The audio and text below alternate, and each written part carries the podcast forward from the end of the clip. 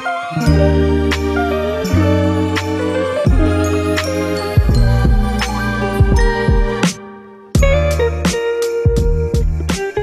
各位，欢迎来到 Justin PA。呃，今天应该是实际意义上第一集啦。上一次录的那个应该只能算是一个 trailer。那我今天想要来聊一下当时来美国适应阶段的心情跟现在的想法。其实当时我是比较晚到学校的，嗯，我是大概开学第二周才来，因为主要是那时候当兵的那个时间点的关系。那因为我其实虽然我当初是并没有想说要留在这边工作，但是想说先把四个月的兵当一当嘛。那那时候是可以分两个暑假，现在应该四个月兵应该是可以，但是我我不确定，大家有兴趣可以去查一下。但反正那时候就是因为当兵退伍的时间关系，所以就比较晚到。那其实，嗯、呃，出国念书大家都知道，其实通常大家会通常在开学前两个礼拜左右或是以上就先到，然后适应一下时差环境。那大部分的活动啊，不管是台湾人的学生会的活动、迎新啊，或是系上的一些迎新活动，都在那时候举办。那我刚刚好就是，我不仅那些活动没办法参与到，然后连开学第一周的系上有什么自我介绍啊，课程上自我介绍、认识教授这些活动我都没参加到，所以当时第二个礼拜到的时候，我其实有点尴尬，因为我是我们班唯一一个国际生，我没记错的话，应该是唯一一个国际生。我的上一届有四个台湾人，然后我的下一届也是四个台湾人，那刚刚好就我这一届就不但没有台湾人，然后连国际生都没有。所以那时候其实一开始来的时候，看到大家有一有些人已经一群一群，然后虽然大家彼此还不是很熟，但是他们都可能两三个人都会互相上课、互相聊天什么的。然后我刚来就等于像是一个人，然后要呃面对这个。不熟的国家，不熟的城市，然后还有不熟悉的课程。然后，首先我遇到最大问题、最最大的困境，就是 美国人真的都超懂他们的运动，就不管是职业运动，甚至大学的运动。我觉得他们最厉害的是，他们连他们大学运动，他们 Power Five 的学校，就是他们有前五大的 Conference，就是体育的联盟。有哪些人啊？然后哪些学校今年招生的情况怎么样？他们都超清楚。然后 NCAA 就是大学联赛，是我们很常讨论的一个领域。然后他们的规则规范，我觉得甚至是比全世界大多数职业联盟的规范都还要严谨，还要完整。所以当初他们在聊这些法规法条，然后还有学生运动的一些比赛结果的时候，我是。完全没办法插上话，就是我首先我他们很疯美式足球，然后我那时候刚到美国的时候，我看得懂规则，但是我并不了解他们的球队啊，然后甚至就是不要说大学球队，连职业队那时候我都不是很熟，所以那时候上课的时候常常处在一个很迷茫的状态。然后因为我们西藏大部分人都是有工作经验，然后他们。我们课堂上面很多讨论的内容，就是嗯，课堂美国课堂很公开，会有一些开放式的讨论的问题，然后会让学生们自己去小组讨论，然后再可能给大家十分钟，然后结束之后大家要 present 这样。那那时候小组讨论，我完全就 听不太懂他们在说什么，然后看他们可能有些人已经认识，所以彼此会有比较多的对话，所以一开始我超级难 fit in 这个环境的。但是第一个月，虽然我还没有交到当地的朋友，然后也还在适应整个环境跟文化，但第一个月我都还没有觉得有什么会孤单啊，会想家什么之类的，因为一切对我来说是新奇的嘛。然后加上费城又在一个很棒的地方，就是离华盛顿 DC 也蛮近，然后离纽约也蛮近的，所以那时候感觉每天都在探索新的生活、新的世界，所以。那时候并不觉得有什么诶、特别会想家的感觉，但我觉得，嗯，就我自己来说啦，我觉得真正的考验就是一个月过后，当那些新鲜感啊、新奇的感觉退掉的时候，就是身边这一切慢慢变熟悉的时候，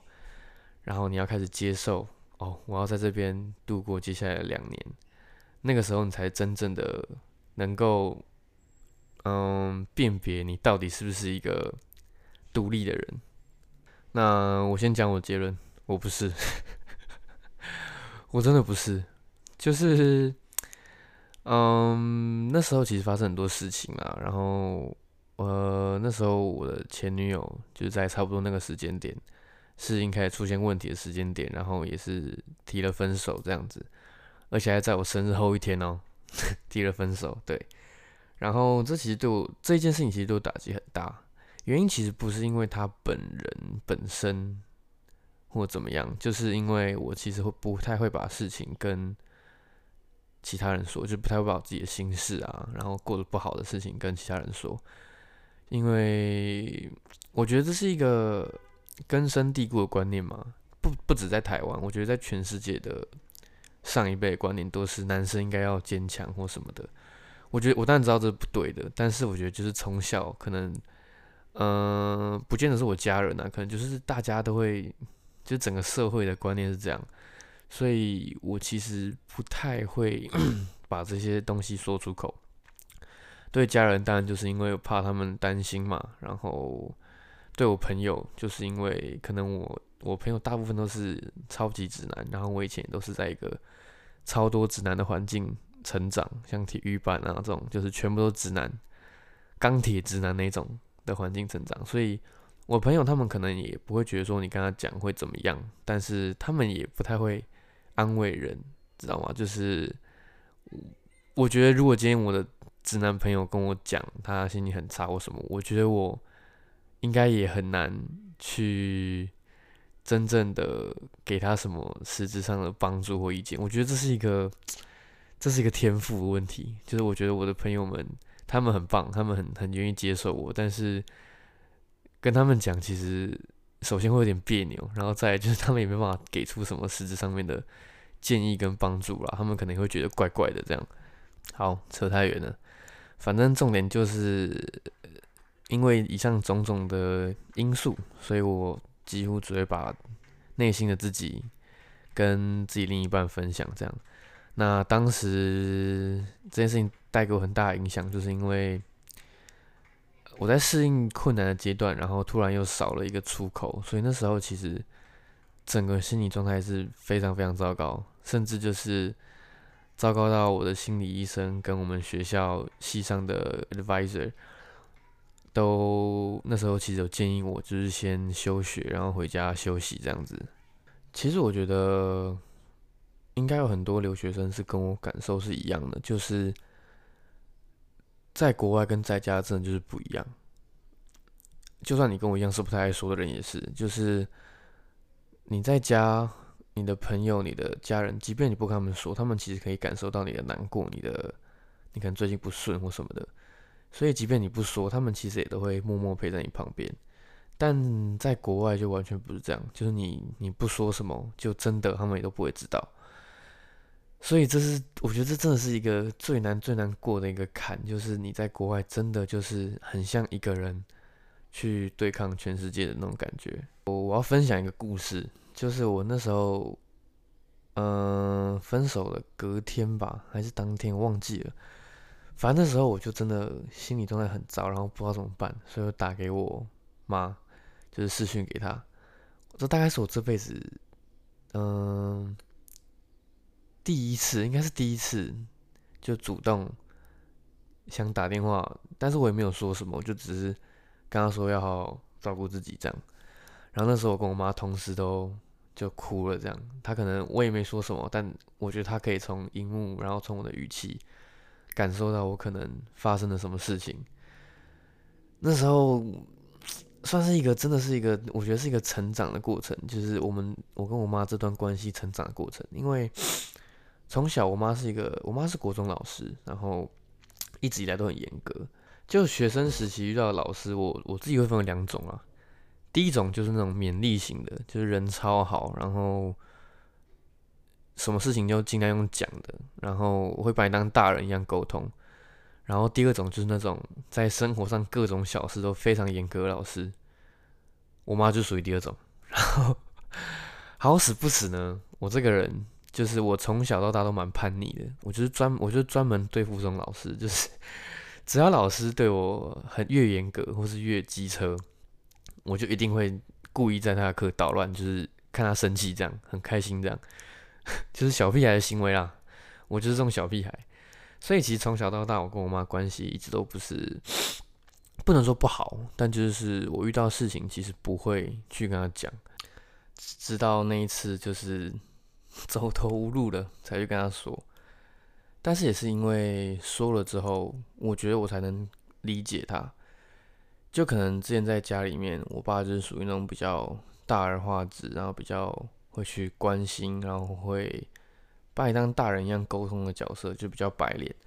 但是同时也在小孩的成长过程，我觉得他们也觉得可能需要一个在细节或是在价值观上面去要求的角色。那我妈就是因为她是国中老师嘛，可能比较擅长这方面的东西，所以这个角色就是给她来担任。所以一直以来，她对我的相处模式都是比较。他很少很少称赞我，很少，真的很少。他都是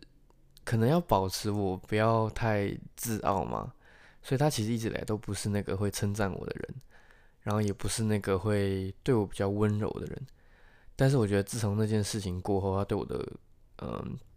嗯相处模式也就不太一样。从以前可能比较严厉啊，然后会一直提醒我什么事情不该做或什么的，变成说。他会去关心我，然后去聆听我，然后他可能觉得说，其实我知道自己在干嘛。然后我现在比较在国外比较孤单的时候，其实需要的是家人的温暖。所以自从那件事情之后，他对我的呃态度、行为跟相处模式有很大的改变。然后虽然说我还是不太会跟他说分享太多自己内心的事情，可能这就是一个。已经根深蒂固了，这是一个习惯了。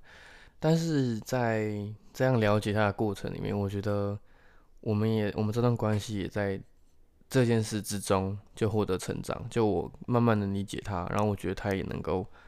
慢慢的更理解我这样。所以我觉得，虽然一开始因为分手的事情，然后导致整个压力很大，然后因为适应的问题什么的。那时候心理压力是真的蛮大的，但是也是经过这件事情，我觉得我才更能够了解到家人的可贵。我觉得很多留学生应该都跟我有一样的感觉吗？我觉得出出来这一趟真的会让自己长大，就是你真的什么事情只能靠你自己的时候，你才发现说家里面是多么温暖，然后家人。就是平常每天相处的家人，可能有时候有点厌烦的家人，在这样的时候能够提供给你怎么样的一个精神支柱。所以我觉得留学真的是一个长大的过程，你真的可以慢慢去理解到说家人在想什么，然后他们对你真正的想法是什么。就觉得大家不要被那个你们家里相处的模式骗了。就是我觉得像我跟我妈，就是可能之前因为她太严厉了，然后我又是那种比较叛逆的小孩，越严厉我越叛逆，所以相处起来其实摩擦是比开心的时候多非常多。我们以前几乎每每两三天、每一天、每两天就一定会吵一次架，但我觉得出来之后是真的能感觉到哦，就我妈为什么以前要这样，然后为什么她要。对我这么严格，然后看到可能外面的世界，你就会发现说，哦，谢谢他把我这么 这么努力的把我塑造成一个价值观正确，然后有上进心的人。当然，在国外也是很多很爽的地方啊。我刚刚那个话题好像太严肃了。我觉得在国外其实还是很多很开心的地方，像是首先我觉得真的很自由。你的时间就是会比较多，然后你会去很多你可能这辈子不会去的地方。然后像我们费城离纽约很近嘛，所以我很常常去纽约。我真的很喜欢纽约这座城市，因为它真的是一个我不会想要住在那边，因为太多人。但是我觉得它是一个时时刻刻提醒你追逐梦想的地方。它是一个充满希望的地方，我觉得是这样。就是很多人很多人会去纽约找机会，然后在那边的每个人真的会提醒你去做自己。每个人都很有自己的特色，每个人的打扮穿着，每个人的风格都超有自己的特色。然后所有人也都会很不吝于称赞你。虽然他们平常看起来比较冷漠，但是他们有时候可能很喜欢你的风格或者什么，他们都会停下来然后称赞你。我觉得这是一个超级棒的一个跟亚洲很不同的一个氛围，因为在亚洲大家好像真的都是在忙自己的事情，然后。比较没有时间去称赞别人，然后每个人可能生活压力都太大，所以我觉得在亚洲的生活感觉会让我感觉有点像闷闷的，就感觉好像出门，然后又常常下雨，就很常有那种压力。然后纽约啊，就是你可能到呃 Central Park 绕个两圈，你就会发现很多人其实他们都很享受自己的生活，然后。可能他们假日下午啊，就带着自己的狗去遛，然后在那边躺在草地上看书。然后你穿的好看，他们也会称赞你。我就觉得这是一个很很棒的地方。然后再来第二个，以我自己来说，就是整个运动环境真的太棒了，真的是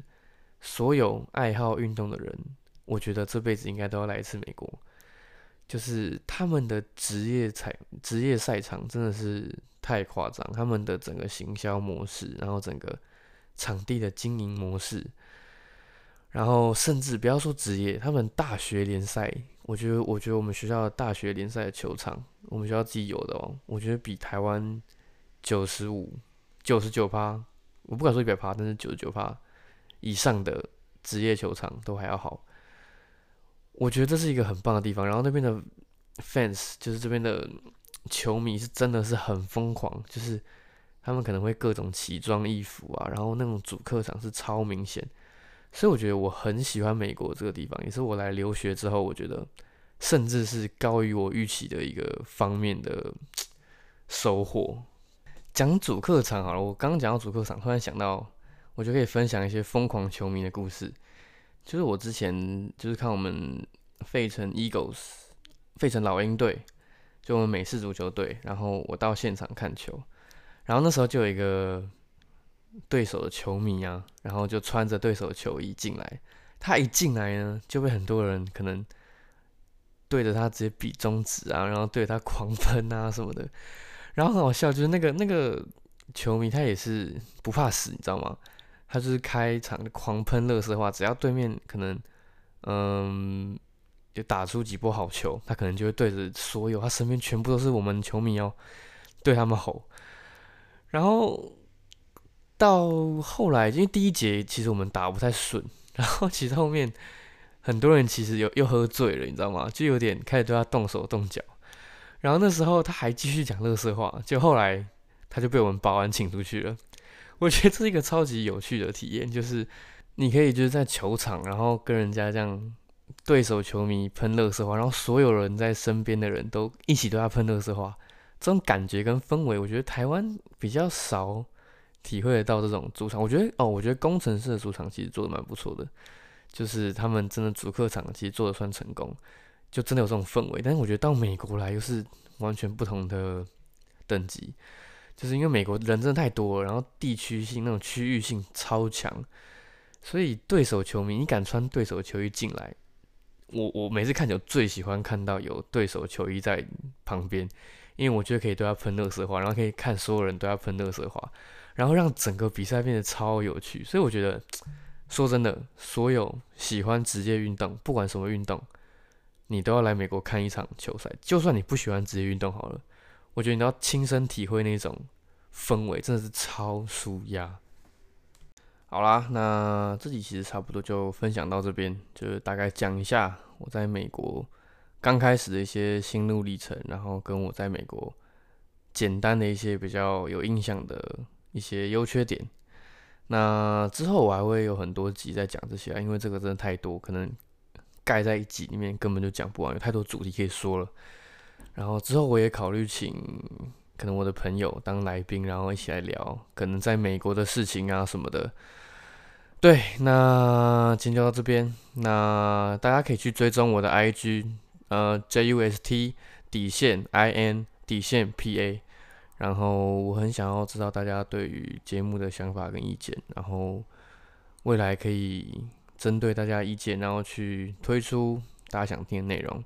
好，那大概就是这样，我们下次见，拜拜。